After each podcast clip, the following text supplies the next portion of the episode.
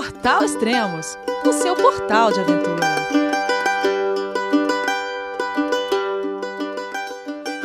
Bom dia, boa tarde, boa noite, bem-vindo a Extremos, o seu podcast aventura. Hoje nós iremos acelerar e esse será um podcast diferente. Nós vamos falar sobre a expedição XC40 On the Road e vamos conversar com uma pessoa, uma pessoa que vocês já conhecem, o Israel Koifman, da cicloviagem Life Lapse. Também vamos falar com o piloto Kaká Clauset, que já participou do Rally dos Sertões, já ganhou etapas dos Sertões e detém um recorde interessante que eu tenho uma dúvida que eu vou querer perguntar para ele depois. E vamos falar também com o Caio Salles, cinegrafista, trabalhando na ESPN em vários outros lugares. Então vamos conversar com eles então. Olá pessoal, tudo bem? João, é você meu filho? Alô pai, eu consegui. Eu tô no cume do Everest. Eu vi meu filho, te acompanhei o tempo todo pela sua página Spot. A família de produtos Spot utiliza tecnologia 100% via satélite para manter você sempre conectado em suas aventuras. Fale de qualquer lugar do mundo através do Spot Global Fone e utilize o Spot Gen 3 para estar sempre rastreado e conectado aos serviços de emergência. Desapareça quando quiser, seja encontrado quando precisar. Saiba mais em findmespot.com.br.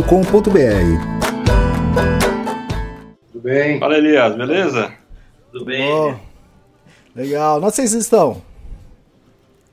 Estamos em Cartagena, Cartagena aqui no extremo norte da América do Sul, Colômbia. Pô, antes que eu começar a conversar com todos vocês, ô Israel, não era pra você estar pedalando em Israel? pois é, você viu só que loucura? Tem coisa que a gente que acontece na nossa vida que não tem muita explicação, não. Eu comecei o ano aqui em Cartagena, depois, né, mudei os planos aí, abortei América Central, Estados Unidos da minha cicloviagem, voltei para o Equador é, comecei a namorar, pegamos um avião para Israel e estávamos planejando a viagem de bicicleta aí pelo, pelo, por Israel e norte da África, e aí, aí recebi esse, esse convite e, pô, é uma, é uma oportunidade incrível, né? Um, fazer um, um, bom pedaço da viagem que eu fiz de bicicleta com um novo olhar, né? E, e com esse desafio, né? Putz, não, não pensei duas vezes, estou aqui de novo. É. Esse convite foi da Karina Liane, né? Da Pitaia Filmes, é isso?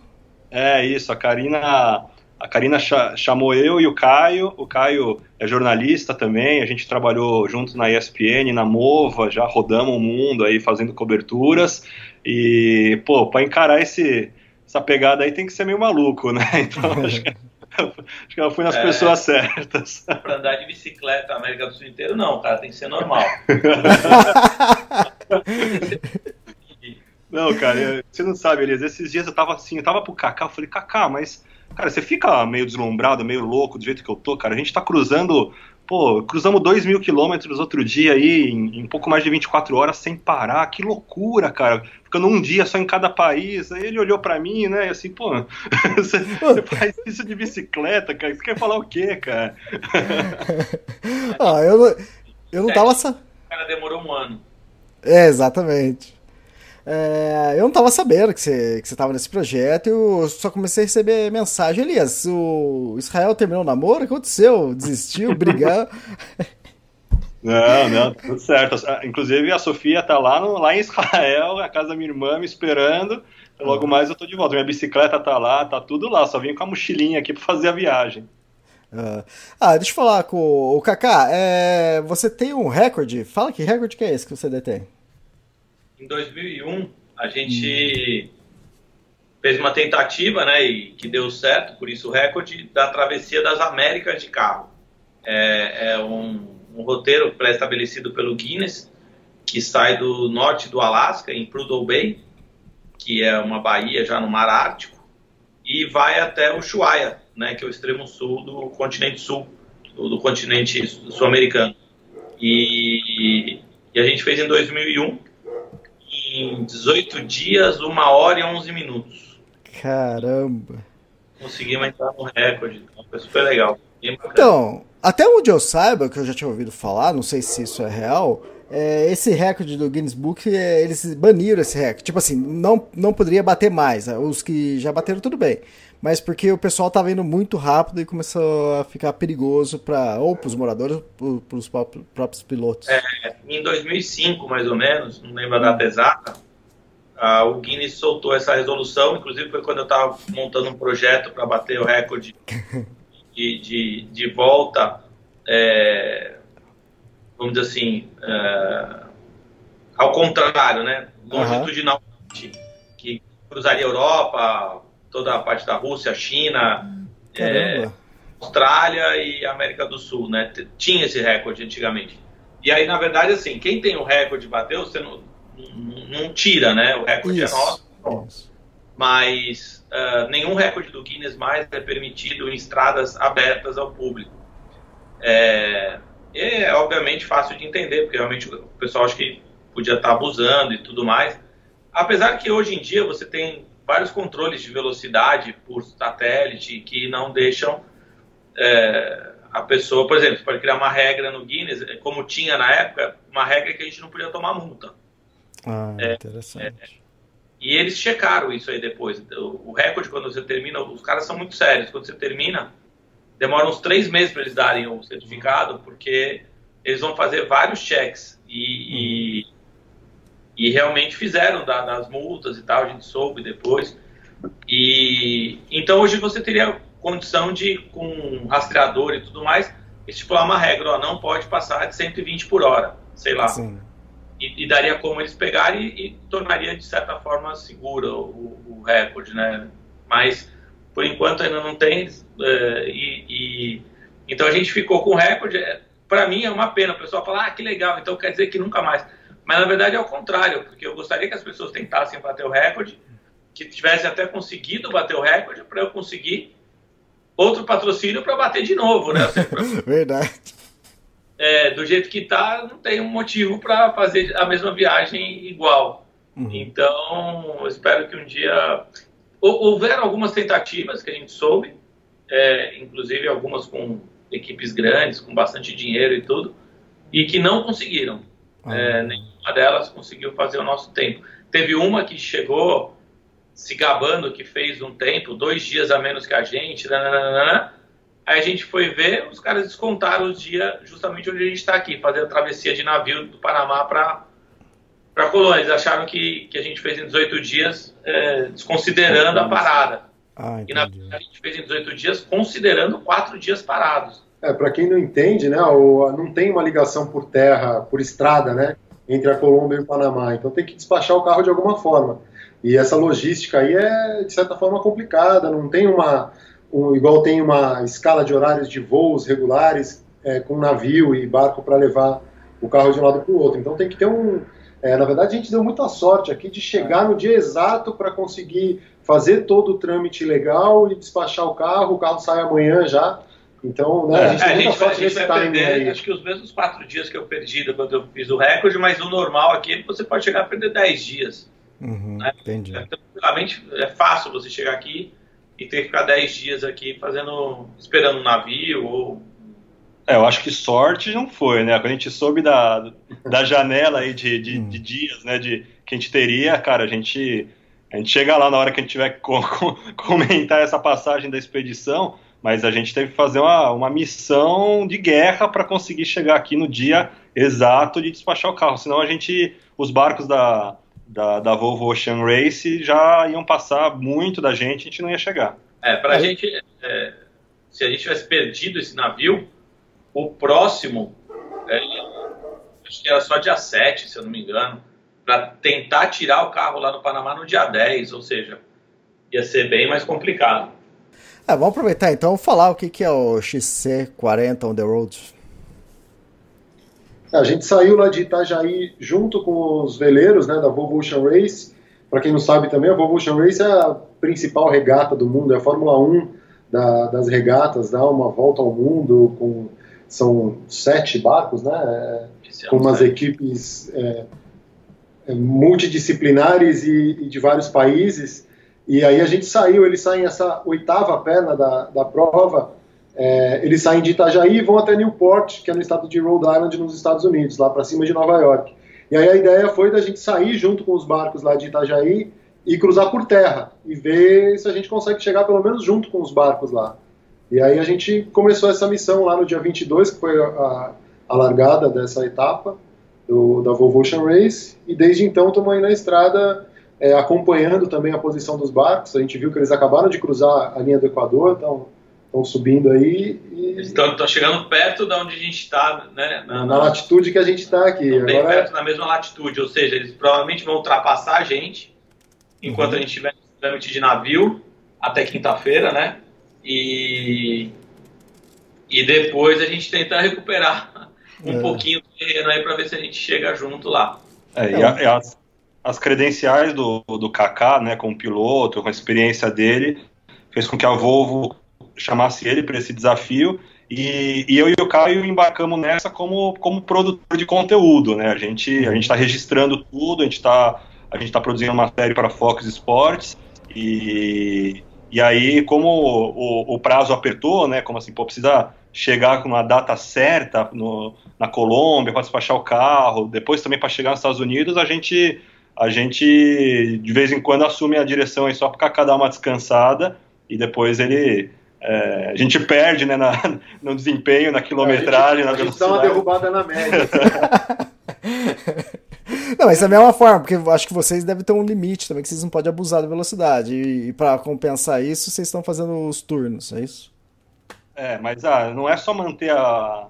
Na, a não é dirigir é. na velocidade média, máxima, né? É manter uma constância boa, né? Ir bem na, uhum. nas serras, nas curvas. E assim, quando eu e o Caio a, a gente assume, é, cara, inevitavelmente, cara, baixa. Assim, Vai o ritmo, né? Não significa que a gente faça velocidades máximas menores, é que a gente faz uma é. velocidade média mais baixa. E o nosso objetivo aqui é ter uma velocidade média alta, né? É uma constância, é uma prova de regularidade quase, né? É, igual eu quando eles estão dirigindo, eu preciso filmar, né? Boa, Cacá. É, o, o, uma coisa muito importante que a gente, antes da, da, da, saída lá em Itajaí, a gente conversou muito entre a gente, é, é o seguinte, para dar certo esse, esse, esse, essa expedição, esse desafio, a coisa mais importante que a gente tem que ter é manter ritmo, manter a velocidade de média alta. A gente não quer andar a, a, a 200 por hora, não é nada disso, porque isso causa estresse dentro do carro, né? Uhum. A gente tem que ter uma velocidade média alta com segurança. Por quê? Porque ao mesmo tempo que eu estou dirigindo, tem mais duas pessoas dentro do carro que dependem da minha condução, né, da, da segurança que a gente vai. E mais do que isso, imagina se você está num carro onde você se sente inseguro, como é que você vai fazer seu trabalho lá no banco de trás, digitando ou filmando ou tudo mais? Causa um estresse dentro do carro, né? Uhum. É, é, a gente está vivendo aqui um momento reality show, né? Porque são muitas horas dentro de um carro que tem, sei lá, eu, dois metros quadrados de espaço. Três pessoas dentro. Dois metros quadrados. Então, ou seja, a gente tem que, tem que. Tudo que a gente faz lá, a gente tem que, tem que ser bem democrático, bem, bem bacana, ou seja, sem. É, ninguém pode se sentir desconfortável, seja lá qual a posição que tiver ocupando naquele momento. Então, a, a largada foi de Itajaí. Que dia? Foi 22, você falou? 22 de abril, é. domingo. 22. Vocês saíram junto com a regata, então? Isso. Isso. Tá, vocês, dia 22, vocês acordaram em Itajaí e dormiram na onde? Pô, a gente já dormiu quase na Argentina, né? A gente foi. Nas missões, né? É, na São Miguel das Missões. Caramba. Foi um dia que, assim, a gente foi. A gente chama de meio período, né? Porque a, os barcos saíram aqui duas da tarde. É, então assim, a gente teve que esperar os barcos saírem para pegar a estrada, né? E, então a gente fez 850 quilômetros, mais ou menos. É, a gente ia, a ideia era já cruzar a fronteira, mas cara, a gente entrou ali nas missões, a gente, pô, era bonito para fazer umas imagens, sabe? Era emblemático também, então... Então, como a gente saiu tarde também para poder fazer render bem o, o, dia seguinte, a gente, a gente optou por, por dormir lá. É, a gente tá. chegou, acho que perto das 11, h 30 da noite, meia-noite quase. É. E, e, foi um dia espetacular, né? Porque as Serras Catarinenses é um local maravilhoso e o céu não tinha uma nuvem. Foi um dia maravilhoso, realmente. À noite, quando a gente chegou nas missões também, o céu, o céu completamente estrelado. estrelado. Foi muito bonito. É, e pra gente foi também um primeiro, um primeiro dia de, de produção de conteúdo, a gente tinha um vídeo para subir, então imagina que a gente está gravando, é, às vezes para o carro rapidinho, sobe o drone, desce com câmera, assim, é tipo parada de Fórmula 1 mesmo, sabe? Tem que, não, não dá pra vacilar. É, faz as coisas rapidinho, volta pro carro, descarrega as imagens e esse era um dia de subir vídeo. Então a gente a gente tinha um teste para fazer, né? Ver se a internet no meio do caminho ia funcionar, se se ia, se ia dar tudo certo. Então a gente foi foi, foi, foi um teste que deu certo. Então a gente deixou para deixou para cruzar a Argentina no dia seguinte. Ah, tá. E ah, todos aí já, já tinham feito viagens assim de carro? Ou você já tinha feito viagem parecida, ou Israel? E Caio também? Eu não, não. Já tava, tava assim no. Sei lá, uma vontade no futuro, assim, fazer um negócio de motorhome, mas o que a gente está fazendo é muito mais daquela viagem. É, um, é realmente um desafio que exige muito, assim, de disciplina, tudo, mas eu, eu não, pelo menos. Eu, eu já fiz bastante viagem assim, claro, não tão, tão longas. É, eu voei de parapente muitos anos e tinha uma equipe que a gente viajava, então a gente saía de Santa Catarina, ia para é, Governador Valadares ou, ou para Quixadá, no Ceará, e ficava na, muito nos resgates produzindo vídeo também. Então rodava muito nos setões, assim, para dentro do. É, de Quixadá até Barras no Piauí, assim, eu já cruzei tudo que é estrada ali, é, tanto dirigindo quanto acompanhando e produzindo conteúdo. Então, assim, tinha essa, um pouco dessa intimidade de estar dentro do carro por muito tempo e precisando estar fazendo mais coisas, de ter que descer do carro, filmar o carro, filmar a gente voando, tentar aproveitar tudo ao mesmo tempo. Uhum. Mas, igual essa expedição assim, eu nunca tinha feito nada parecido. Assim, nunca tinha, por exemplo, cruzado os Andes de carro, que é uma coisa que pro Kaká é quase que igual eu desço pro, uma praia. Né? O cara vai, sei lá, por ano cruzando os Andes. É, depois ali, depois vocês cruzaram a Argentina, vocês foram para onde? Ah. A gente, na, na, segunda noite, segundo dia de viagem, a gente saiu das missões, né, de São Miguel das Missões, cruzou a fronteira com a Argentina em São Borja, é, e aí pegamos uma chuva, cara. Assim, hum. foram mil quilômetros rodando debaixo de muita chuva Nossa. até Salta, na Argentina, que é antes ainda da gente cruzar a Cordilheira dos Andes. Aí a gente passou a noite em Salta antes de cruzar ah. ainda, né? Teve um, um dia essa, bem... Essa chuva aí, eu posso te dizer, assim, com uma bagagem quilométrica boa, né? Ou seja, muita estrada nas costas. Eu nunca, em hipótese alguma, peguei. É... Eu nunca, em hipótese alguma, peguei tanta chuva forte constante. Nunca. Jamais. Caramba, mil quilômetros também, cara? É, é assim, eu já peguei chuva por duas horas muito forte é, jamais por 10 horas, 11 horas, assim. Foi um negócio que parecia o um mundo é, caindo em água, assim. Foi inacreditável, realmente foi, foi algo é, bem novidade, assim. Ah, e vocês estão dormindo, aí essa noite vocês dormiram em Salta, que é do lado ali de Ruruia, que eu acho que é onde vocês subiram para cruzar a cordilheira, foi isso? E, mas vocês estão é, dormindo em hotéis, acampando, o que vocês estão fazendo? Pô, tá louco, a campana tá pegada. cara, a gente já tá com a. Vai, já tem que montar a barraquinha, cara. Ó, vou te falar, essa, essa, primeira semana, esses primeiros cinco dias, a gente praticamente come, fez todas as refeições dentro do carro. Era assim, cara, parando só para abastecer, nas paradas para abastecer, a gente já aproveitava para fazer alguma imagem. Cara, comia o que tinha, porque, cara, precisava chegar, assim, sabe? Precisava fazer, fazer quilômetro na. fazer render a estrada. E foi, foi engraçado. Não, a gente, mas a gente tá ficando em hotel, né? A gente tá. Cara, não tem, a gente não tem lugar para chegar. A gente tenta avançar o máximo que dá por dia e aí. Aí conforme vai chegando, a gente já tenta pesquisar algum hotel que tenha que seja próximo da estrada, preferencialmente depois da próxima cidade, né? Pra gente não ter que acordar cedo e atravessar uma cidade, pegar um trânsito, alguma coisa assim.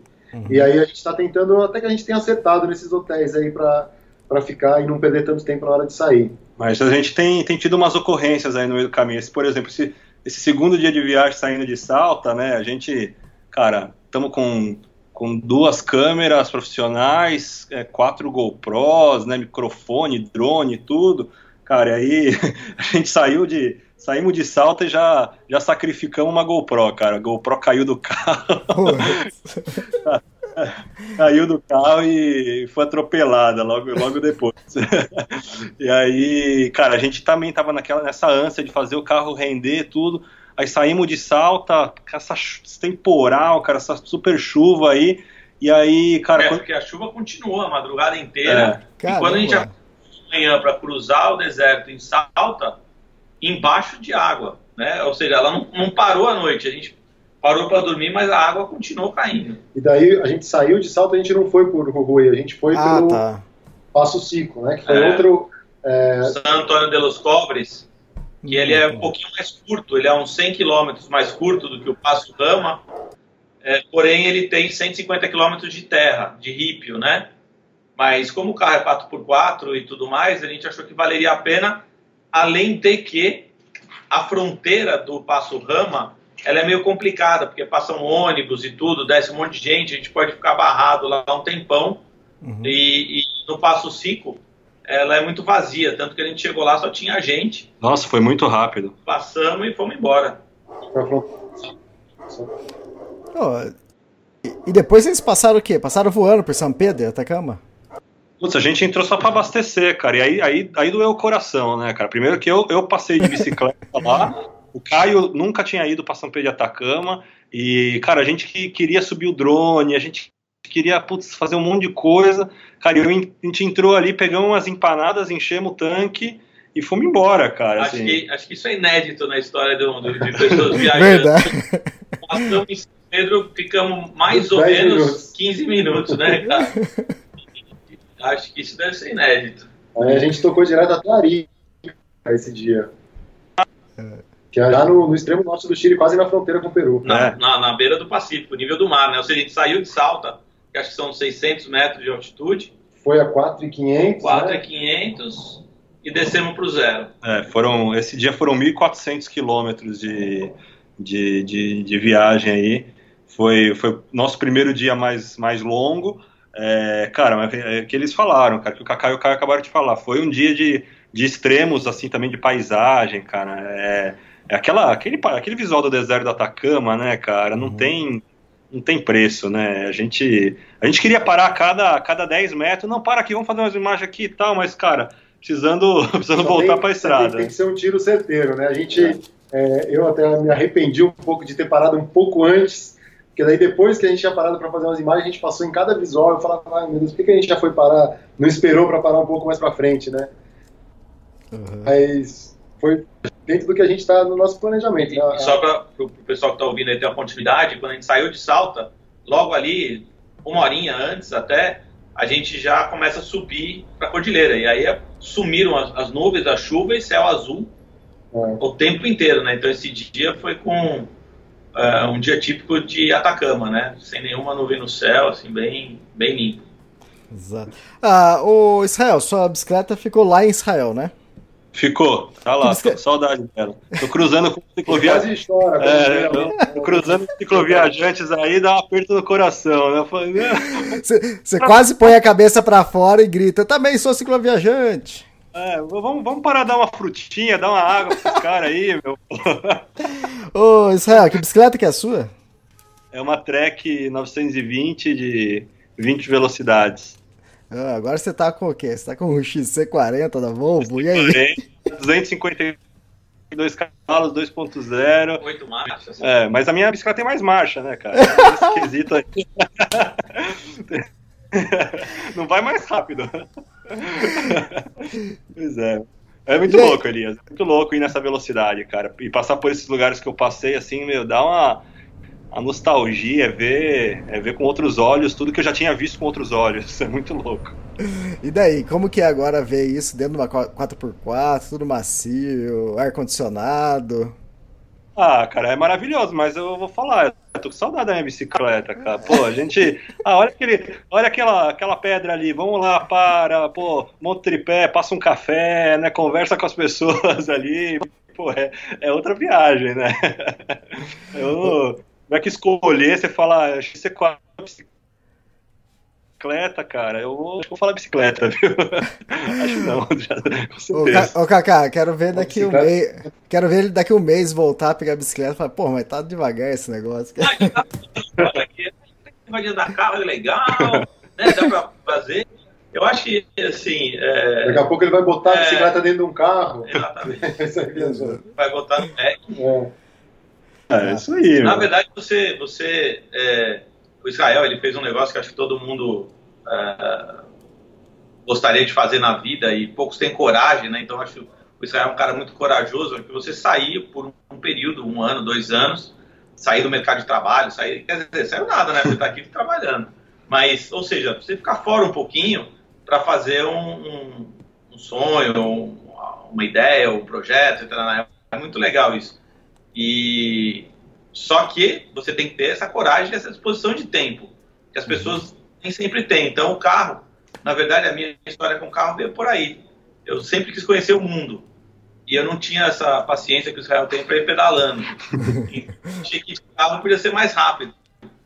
E, e é uma outra visão, mais. Né? Acho que são coisas bem distintas, viagens bem distintas, como uma viagem de motorhome também não tem nada a ver com nem a bicicleta nem o carro.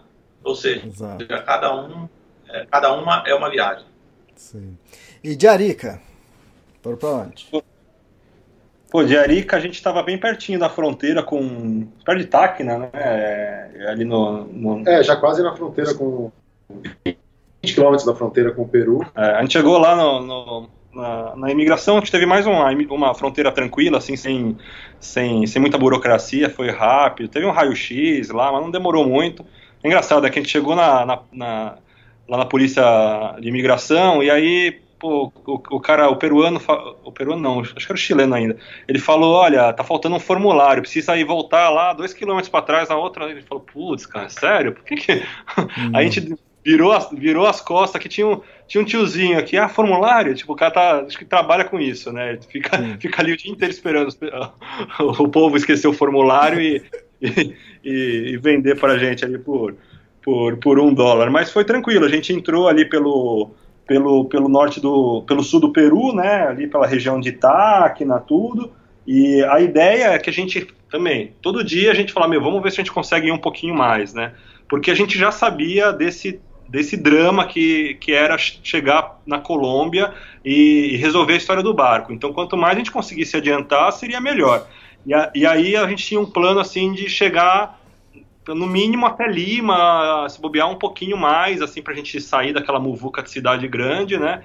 Então, pô, se for ver, cara, a gente, mais um dia de viagem a gente cruzou mais da metade do, da extensão do Peru, que é um, pô, que é um país bem, bem extenso. Né? É, na verdade, eu acho que foi durante esse trecho que o Jorge, que é o, o cara que já estava aqui em Cartagena, é, vendo esse processo do navio para embarcar o XC-40 para o Panamá e tal, ele que ele mandou a notícia para a gente que a gente precisava, é, que ele tinha conseguido o navio para embarcar na segunda-feira, isso era é, quarta-feira, né? A gente, vamos ver, domingo a gente foi para São Miguel, segunda até Salta, terça a gente chegou em Arica, na quarta-feira que a gente saiu, é, entrou no Peru, a gente recebeu essa notícia de que até sexta-feira a gente tinha que cruzar a fronteira da Colômbia para poder mandar a documentação e conseguir embarcar o carro na segunda. Então a gente já começou, durante, no meio dessa viagem a gente falou, cara, vamos ter que esticar o máximo possível, porque até sexta-feira a gente vai ter que chegar na, na fronteira com a Colômbia, que era um bom chão. Né? É, e aí a gente acabou passando por lugares muito bacanas, que a gente estava com ideia de fazer imagens desde quando a gente saiu de Itajaí, por exemplo, as linhas de Nazca. Uhum. Só que a gente chegou lá uma hora depois do, do anoitecer, né? era tipo oito da noite, mais ou menos, sete e meia, oito. E, e aí dá aquela dor no coração, né? Porque não dá para parar, assim, ou melhor, né? tinha como parar. Tava de noite, não ia dar para filmar, mas. É... Então, esse tipo de viagem você acaba sendo é, prejudicado um pouquinho, porque a, a prioridade não é o, o, o olhar, né, da, não é o turismo, vamos dizer assim, uhum. e, e, sim um objetivo. E aí, com esse objetivo ainda da Colômbia, né, a gente teve que passar muitos lugares legais é, Aí, sem parar nada, né? Eu acho que tanto eu quanto o Israel, a gente teve um momento que teve que virar essa chave, assim.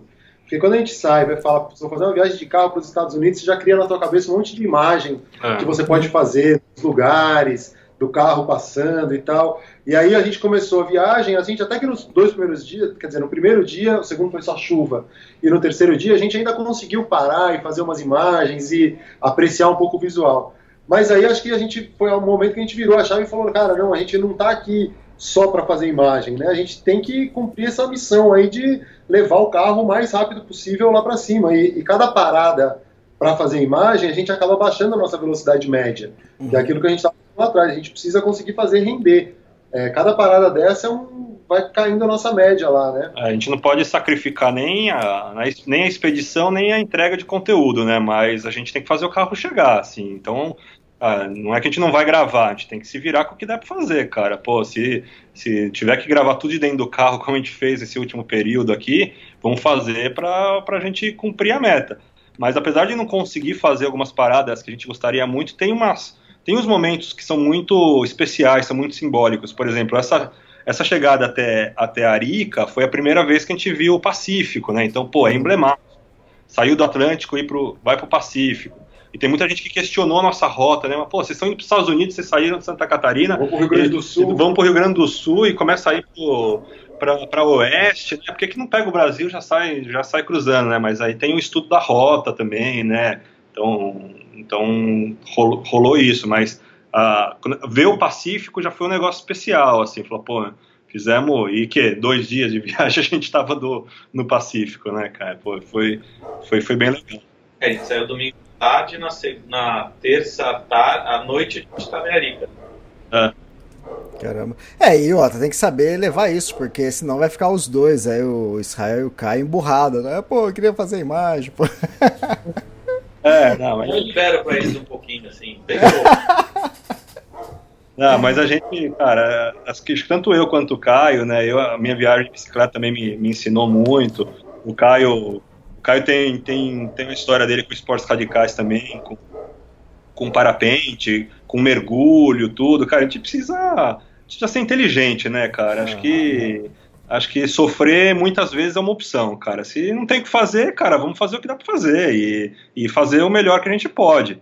E nessas a gente vai, vai se adaptando a cada, a cada situação, né? Pô, se não tem se não tem um prato de comida gostoso para comer, a gente come uma bolachinha, né, cara? Pô, é, é isso. E, e, vamos nessa, cara. É, é, o que temos para hoje, né? É, eu acho que essa, essa, é uma visão de mundo que serve para toda a situação, né, cara? Você ficar chorando leite derramado, vai ficar para trás. Tá. Ah, a gente está falando aqui que vocês estão num desafio, numa expedição. Mas eu acho que muitos ouvintes aqui que estão tá escutando a gente, acho que sonham fazer uma viagem dessa de carro pela América do Sul, né? Ah, com certeza, cara. E assim, cada, um no seu ritmo, né? Mas é, é um sonho, cara. E olha, é, para as pessoas aí que, que, eu concordo contigo, muita gente pensa e tal, acaba desistindo porque acha que pode ser complicado, difícil. Eu acho que não é. Ah, ah, não estou falando em fazer contra-relógio, nem com tempo, nem nada disso, mas você pegar o seu carro, qualquer carro que você tenha uhum. na garagem, desde que esteja em bom estado, um pneu bom, ou seja, revisado, um carro ok, pode ser um carro 1.0, tá? A partir daí, qualquer carro, é, você consegue fazer grandes e bonitas viagens pela América do Sul, é, é, rodando com a família, com crianças, inclusive. Eu tenho uma filha de 8 anos, é, já fui para Atacama com ela de carro, já fui para Argentina, já fui para o Chile e já fui para o Uruguai. Estou indo para o Uruguai de novo nas férias de julho agora com ela. Ou seja, é, não tem é, esse bloqueio é muito mais nosso, da nossa cabeça, do que físico do carro, das estradas ou de qualquer situação. Porque é, depois que você descobre que, que esse turismo de rodoviário ele é muito bacana. Ele, uhum. tem um benefício muito, muito bom. Mas tem que estar disposto a ficar um bom tempo dentro do carro, né? Para você chegar, por exemplo, São Paulo até o deserto do Atacama, são praticamente três dias, né? Para você entrar no deserto. São três dias de travessia. Mas vale a pena. Puxa, vale demais. É, cada um acha a sua viagem no seu budget, né? Você fala, pô, é, não tenho grana para isso. É o que o Kaká falou. Pô, se tiver um golzinho 1.0 ali, cara, em bom estado, Cara, se você tiver, tiver que acampar, você acampa, se tiver que ficar em, em pousar de caminhoneiro, você fica, mas é, se quiser fazer uma coisa, é a história da bicicleta, né, cara? Se quiser, se quiser realizar um sonho, cara, você, você corre atrás, você faz, cara, não tem, não tem muito isso aí, não. É, isso é importante porque tem muita gente que fala, ah, eu, que eu já conversei uma vez de palestra, o cara falou, pô, eu quero fazer uma viagem dessa, mas quando comprar uma 4x4, né? Então o cara já coloca um bloqueio ali, né?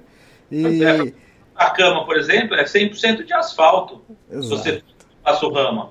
E é um ótimo asfalto, né?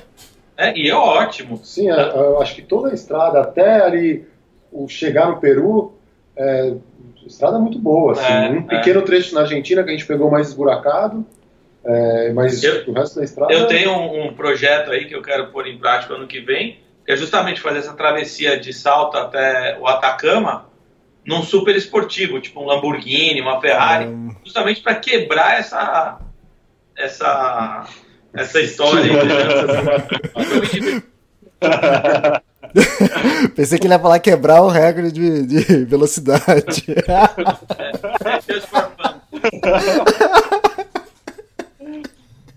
é, é, acho que foi no início dos anos 2000. Ou... A gente descobriu que ele fez uma travessia do Chuí ao Oiapoque de jet ski. Às vezes a gente vai descobrir assim, né? Porque a gente conheceu para fazer essa viagem, aí vai conversando. Aí do nada surgiu esse assunto aí, o, o Jorge contou pra gente que ele fez essa. Né? É, quando, quando os caras na estrada me param, quando eu tô de bicicleta, né, e falam, pô, eu tô viajando de carro aqui de moto, eu acho que tô fazendo um negócio é, pô, gigante, né? Isso aí eu vejo um, um ciclista sempre tem um, um, cara mais louco, né? Agora, assim, uhum. assim, pô, fazer de jet ski do, do extremo norte ao extremo sul do Brasil, cara, pô, isso aí não entra nem na lista, cara. não entra. não dá nem pra pensar nisso, né? Só que vai no ar. E assa um pouco o bumbum. Eu acho que foi no início dos anos 2000 que um amigo do Amir Klink, ele foi de, acho que do Rio de Janeiro a Ushuaia de Fusca, né? E foi, chegou, foi e voltou. Cara, você quer, você quer história maluca? Conversa com o argentino, cara. Os argentinos viajam de tudo quanto é jeito, cara. Ele vai, ele vai com carro velho, ele vai a pé, de carona, cara, as bicicletas que eu vejo de argentino com os alforjes, com aquelas aqueles balde de cloro de piscina, assim, sabe? Que aí faz o marra na, no, no, bagageiro e vai. Cara, os argentinos são professores, são mestres na arte de viajar, cara. Não tem tempo ruim pra esses caras. Ah, beleza. É, Nós estamos na metade do Peru, e aí? Aí começou o drama, né, cara? A gente dormiu em, dormiu em Xangai e, e que está uns 60, 80 quilômetros do, do norte de Lima. E, cara, a gente queria chegar mais ou menos na altura de Quito, assim, para poder. Porque, assim, isso era. Isso era quinta-feira quinta de. Quinta-feira. A gente acordou em Xangai já sabendo que provavelmente a gente não ia dormir é. até chegar na fronteira com a Colômbia. É, ou, ou no máximo, assim, chegar. Porque a gente tinha que. O que, que acontece, Elias? Era quinta-feira, a gente estava no meio do Peru, e aí a gente tinha que chegar na fronteira com a Colômbia na sexta-feira, em horário comercial.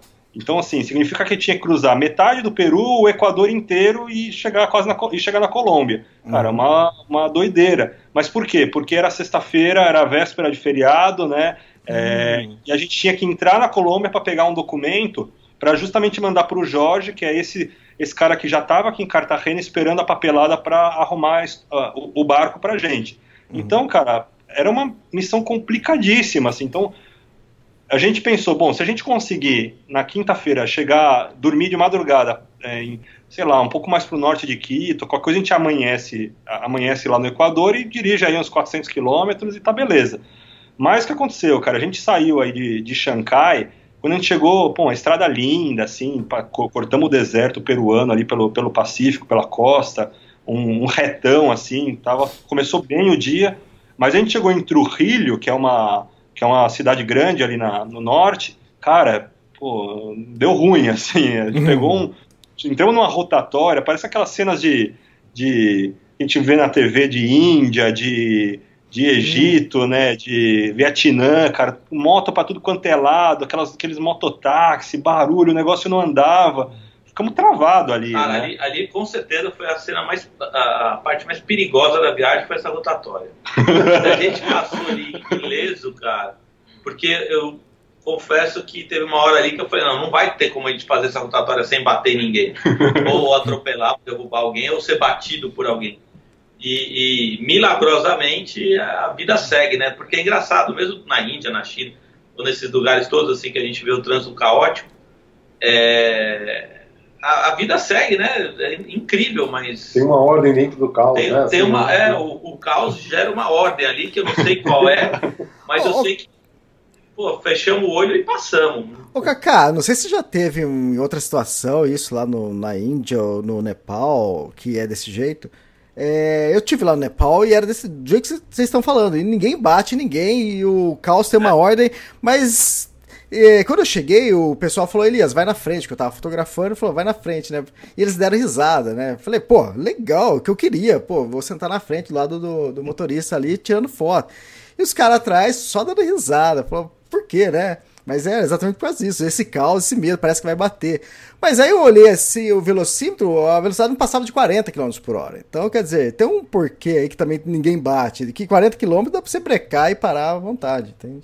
É mais, é mais ou menos isso. A rotatória não, não é, era. Na verdade, ali era uns 15 por hora. É. A gente cara, em, em 20 km por hora, fazendo uma rotatória de 100 metros, talvez, acho que entraram uns 35 carros na minha frente, umas 65 motos, uns 80 tuk-tuk, tudo nesse tempo, entendeu? E sem o carro parar zero em momento algum.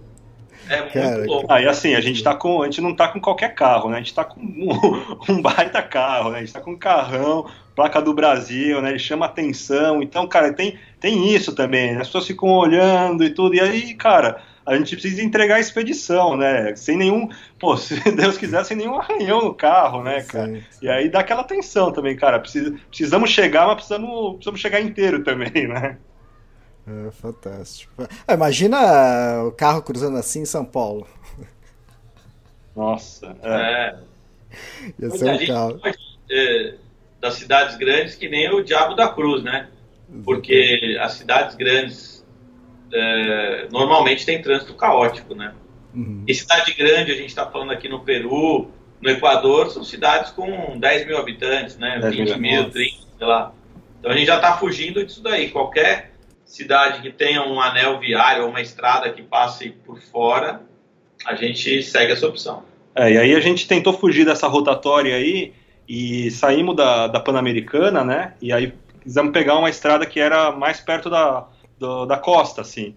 E aí acabou, cara, que a gente acabou foi um foi um, um, tiro no pé, na real, porque a gente pegou uma estrada bem esburacada, é, não tinha trânsito, mas outra, outra vez a gente diminuiu bastante a nossa velocidade média aí, que isso aí aumentando o drama, né? O, o que a gente considerava, de repente, dormir é, para cima de Quito, cada, cada hora que passava a gente já se dava conta que a gente ia ter que virar 24 horas dirigindo, para conseguir chegar na Colômbia e não estava certo, né? Não era que ah, chega na Colômbia que o barco está garantido, né? É aquela burocracia, né, cara? Tem que ir para uhum. aduana, pegar fila, contar com a boa vontade do, dos fiscais. Então, assim, a gente estava bem, bem tenso.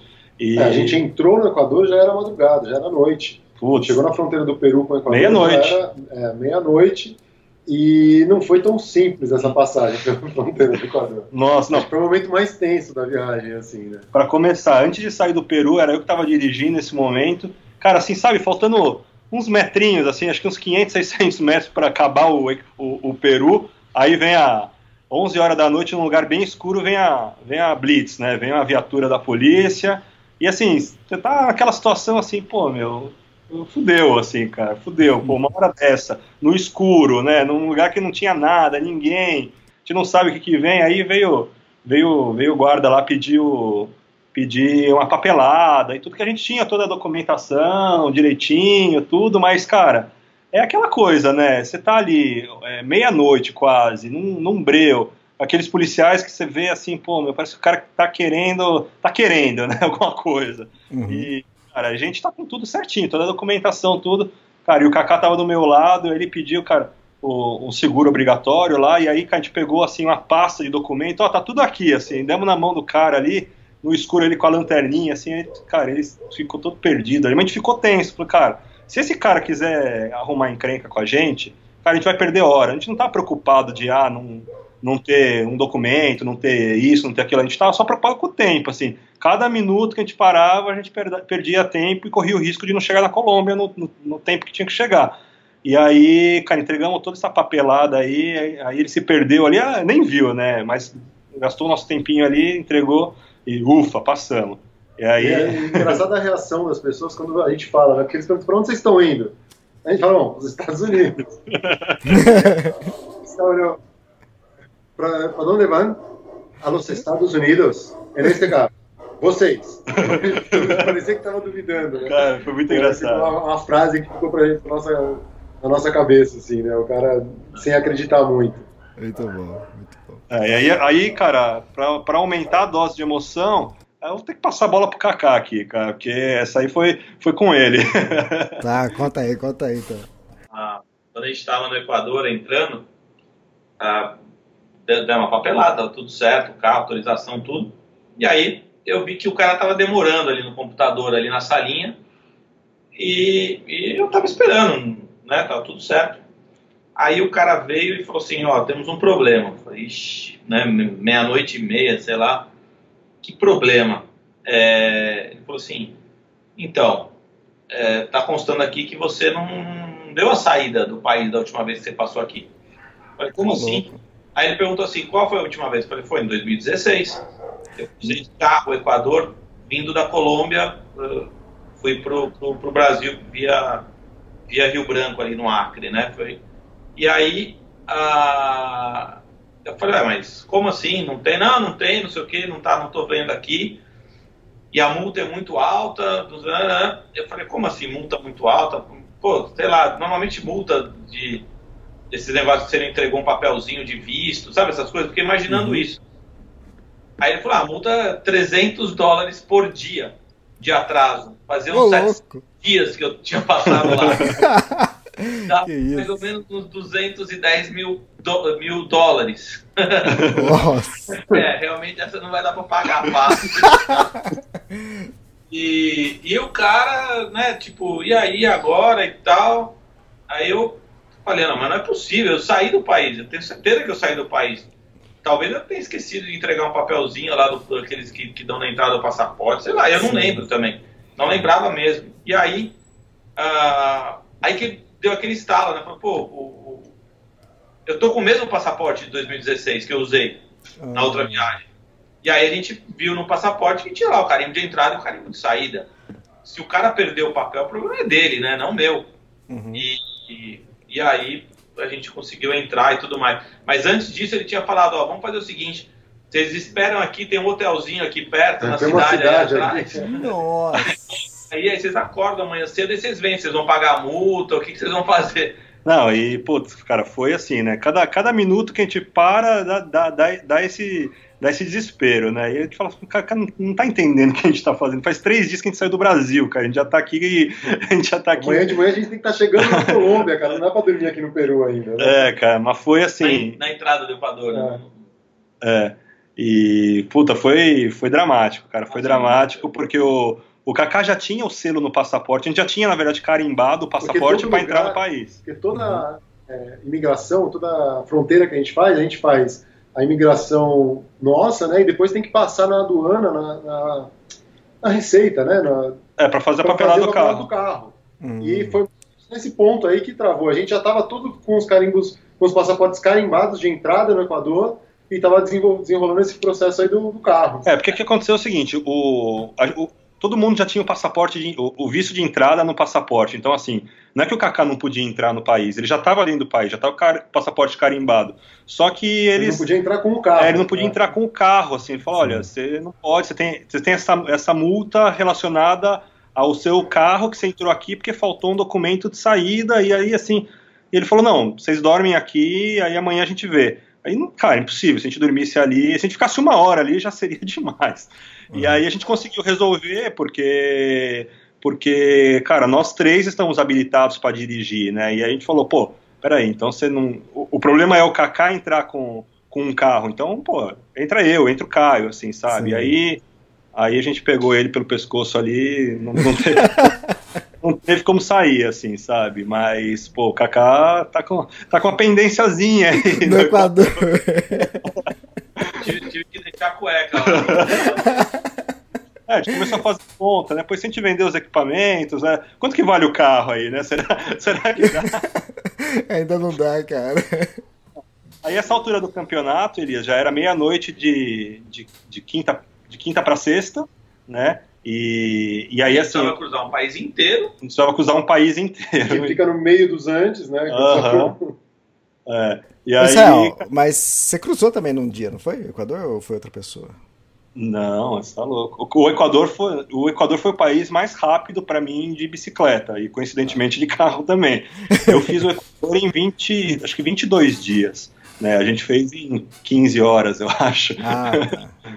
É, e aí, assim, aí já foi operação de guerra, né? Vamos, vamos ter disciplina aí no, no turno do- da direção para todo mundo descansar um pouco, mas não tem jeito. Aí o, o Kaká assume, cara, rende muito mais, né? Então ele deu uma esticada, uma esticada maior. Mas o Equador a gente fez literalmente o mesmo caminho que eu fiz de bicicleta. A gente entrou ali por Huaquias, que está na, na costa, mais ou menos na costa, e subimos um pouco e depois cruzamos a cordilheira outra vez, fomos a 4 mil metros e descemos, descemos em Riobamba, subimos em direção, em direção a Quito. E assim, o Equador é diferente desses outros países assim que a gente passou, porque tem muito mais radar, tem muito mais é, polícia na estrada, tem a, a estrada é boa, mas tem muitos trechos que é que é, que é, que é pista única, então tem assim altitude, né? No Equador você tem. Tem altitude. estradas de Você fica né? o tempo todo acima dos 3 mil metros, né? É, praticamente a viagem inteira acima dos 3 mil. E assim, muita disciplina e muita atenção, assim, muita atenção para para poder chegar. A gente estava perto, mas assim, pô, a gente era meia-noite e o ideal seria que a gente chegasse até meio-dia em Tulcán, que é na fronteira com a Colômbia, né? E, e- então, cara, fomos aí, comemos no carro mais uma vez e, e, e aí no final a gente chegou por volta, acho que das duas da tarde, mais ou menos, é, na fronteira com 30 horas sem parar de dirigir, com acho que mais de 2 mil quilômetros Não, rodados. e, e essa noite foi brava, né? Porque a gente pegou chuva, pegou neblina. Teve uma hora que deu uma neblina lá que eu não conseguia ver nem a ponta do capô do carro. Eu falei, pô, né? Como é que a gente vai tirar tempo numa estrada a 3 mil metros de altitude? Super sinuosa, com super caminhão. sinuosa, caminhões para passar gigantes, né? Os caminhões aqui da- da- dessa parte, dessa região aqui entre Colômbia e Equador, são, são carretas gigantes. É, Putz, ferrou, né? A sorte é que essa neblina demorou acho que uma hora, uma hora e meia, talvez. E depois foi só chuva, chuva é tranquilo. O legal, Elias, que nesse, nessa última perna aí, nessa última, esse último cume né, de, da, da cordilheira que a gente passou, que foi quase 4 mil metros, paramos para abastecer num posto de gasolina onde eu acampei, cara. Ah, fantástico. Aí você, aí você foi lá com- é, cumprimentar o, o frentista. assim, eu, eu- se eu fizesse um negócio desse, o cara aí, né, falar, você tá maluco, não, eu- é que eu acho que não era o mesmo frentista que tava lá, senão eu acho que eu tinha falado com ele. Ah, mas é o seguinte, todo esse trajeto que vocês estão fazendo, vocês estão subindo aí, é pela Pan-Americana, não é? É, ele faz uns desvios, né, mas é basicamente pan-americano. É coisa que você já fez de bicicleta subindo e que o Kaká já fez descendo quando foi, bateu o recorde lá. É, a gente conhece as quebradas, né? Ah, legal. E aí? Então, né, é, na verdade, a América do Sul, assim, essa parte, e tanto a América Central, acaba sendo a, a ruta pan-americana, a via pan-americana, na verdade, a, a estrada principal, né? É como se fosse a Via Dutra em São Paulo para o Rio, né? Ou seja, Uhum. ah, tudo acontece meio que em volta ali dessa, dessa, dessa via aí. É, e, cara, a gente chegou lá, né, em, em Tulcã e Piales, cara, aliviados, mas ainda meio tenso, porque tinha... Tinha uma pô, fila na imigração, Fila, muita gente. Cara, sei lá, a gente perdeu no mínimo duas horas ali, acho que não, bem mais. É, a saída do. De fila foi uma hora e meia, duas. É, para a saída do Equador, né? É. Aí a entrada na Colômbia até que foi rápida a parte da imigração. Só que aí o cara que justamente precisava carimbar o documento que a gente precisava mandar logo aqui para Cartagena, o cara tinha saído, tinha ido para a cidade, não sei fazer o quê, e ninguém resolvia. A gente ficou ali mais de uma hora esperando. É, é assim, tipo, é um absurdo, né? Porque o cara simplesmente saiu fora, falou que foi para a cidade, no banco, sei lá, fazer alguma coisa e, e não voltou. E, e, e, era o único cara que sabia fazer esse procedimento aí. De, exatamente. De a gente ficou mais de uma hora ali esperando e, e, tinha outras pessoas que também estavam. Ah, todo mundo que chega de carro e caminhão tinha que esperar o cara é. voltar do rolê lá. É. e, aí, no final das contas, veio uma mulher que falou: Ó, oh, tô pegando isso aqui, não sei muito bem, mas eu já fiz uma vez, vou ver se eu consigo fazer para vocês.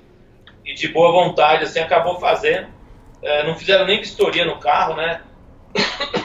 Acho que esse cara que faria vistoria e tal, nem, nem foram fazer nada e, e passamos, né? Mas foi. Aí deu certo, né? É, a gente já fez a saída do carro e não deu problema nenhum. Isso já era perto das seis da tarde que a gente mandou o documento pro Jorge aqui em Cartagena, né?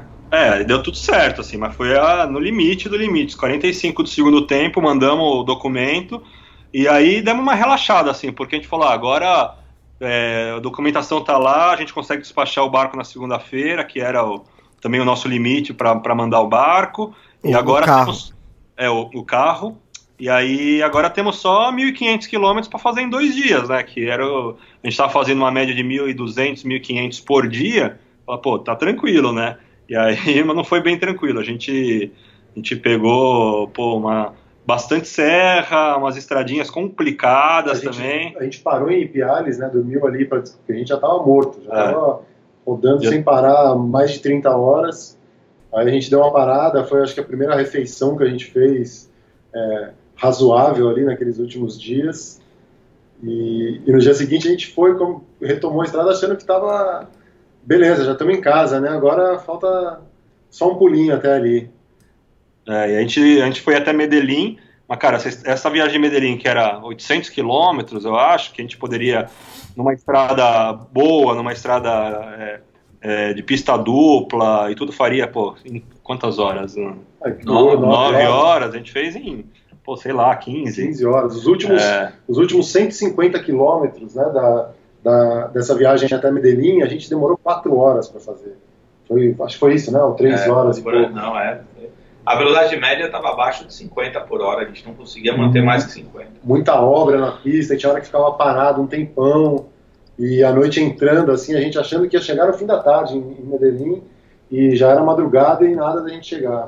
Essa demorou, essa parte foi, acho que, talvez a, a mais demorada da viagem, assim, a mais chata, é, porque não rendia. Você andava, andava, andava, andava, andava duas horas, olhava no odômetro, tinha rodado 55 quilômetros. Aí você andava mais duas horas, estava com 130 de 800. Você fala, cara, não acredito que já Caramba. são meio-dia e a gente andou 200 quilômetros e precisa andar 800. Então, essa, essa parte assim, pegou a gente meio no, no contrapé, aí demorou muito. Bem, uma parte da viagem meio chata. Assim. É, mas aí, aí, depois no último dia a gente fez essa última pernada aí de, de Medellín até, até Cartagena, foi mais tranquilo, assim, foi uma estrada um pouco melhor.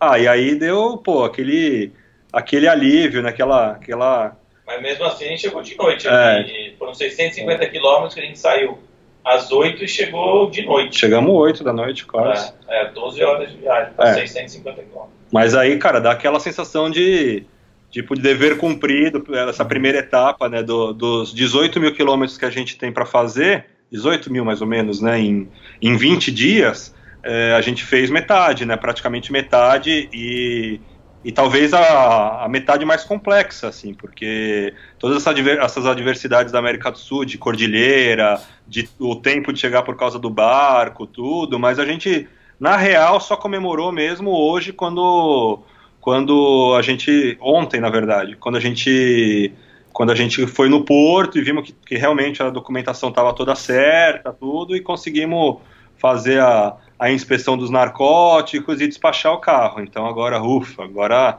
agora a missão cumprida, a primeira missão cumprida, né? Agora falta pegar o, barco do o carro do outro do lado de lá e, e seguir viagem. Tá, vocês fizeram em sete dias 8.600 quilômetros?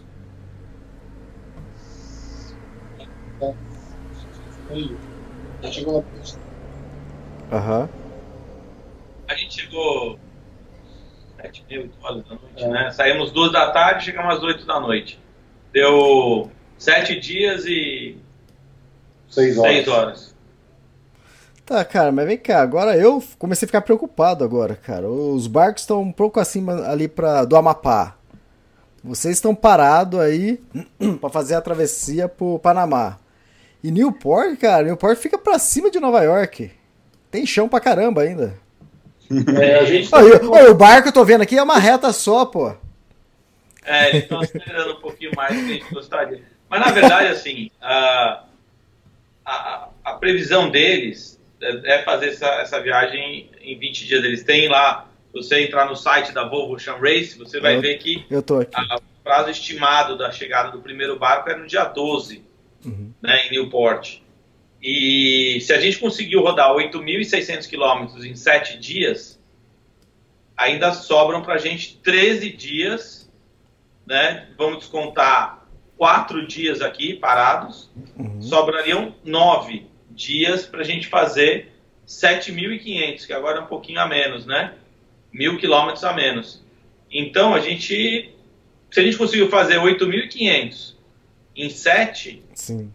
Para fazer 7.500 em 9, em teoria a gente consegue Sim. ah, bater a nossa meta de fazer a viagem terminar no dia 12 lá, né? Que é o que. É engraçado que os, os parâmetros vão mudando, né? A hora que a gente olha e fala assim, ah, não, tá chegando, ou é aqui pertinho, 500 quilômetros, 600 quilômetros, é tudo pertinho, né? Tudo que é abaixo de mil parece que é que tá do lado, estamos chegando.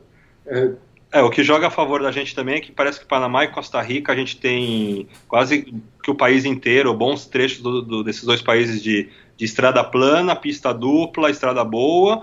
E, pô, Estados Unidos, cara, é também, É, né? vai, vai ser tranquilo. Mas é isso, tem que manter, né? Não dá pra relaxar muito, não, cara. Tem É, que... ai- ainda faltam muitas fronteiras, né? A gente tem Isso. É. Honduras, é, El Salvador, Nicarágua, Guatemala, é, México, né? Ou seja, que são fronteiras um pouquinho mais complicadas, que podem é, roubar um pouquinho de tempo da gente. Mas, tirando isso, acho que é, o prazo tá ok. Acho que dá pra gente chegar junto com os barcos. A gente tá otimista aí. Ah, fantástico. Ah, pô, acho que foi legal. Acho que com certeza os ouvintes devem ter gostado desse esse podcast totalmente diferente. E aí, qual que é a ideia? Vamos gravar um no final? Vai ter outro? Ah, vamos sim, pô. Quando a gente chegar lá, vamos ver se a gente grava lá de, de Newport mesmo. Aham. É, bom, vamos ver como que quem chega primeiro. Não é uma competição, né? É um desafio, né? São coisas completamente distintas, mas cara, vai Vamos- ser vamos gratificante. fazer um lá de Newport. é, seria muito legal. Ah, Até fantástico. E, porque né, o ouvinte aí, é, com certeza vai ficar curioso para saber o resultado. Né? A gente está contando um negócio onde a gente está na tá metade. exatamente na metade. né? né? Então, exato. contar uma história pela metade não, não tem muita graça, né? Pois é. Ó, aproveito até para convidar, Elias, quem que quiser acompanhar aí, tu, quase, pô, quase não, diariamente a gente está a gente tá postando no, no Instagram do- da expedição, que é XC40 on the road. É, a, pô, a gente posta foto, stories, as coisas que a gente consegue fazer no meio do caminho ali. E quem quiser acompanhar aí o dia a dia, tá, tá convidado aí. Seja bem-vindo. Ah, fantástico. Bom, é isso. Ô, Caio, obrigado. Kaká Close, obrigado. Israel, obrigado. E a gente volta a se falar então, mais ou menos quando que você falou que vocês devem chegar? Ah, acho que lá pro dia 12, 13 de, de, de maio. Ah, fantástico. É isso. Valeu, obrigado então. Valeu, Elias. Até a próxima. Valeu, Elias. Obrigadão. Valeu. Tá, tá. Até mais. Tchau, tchau.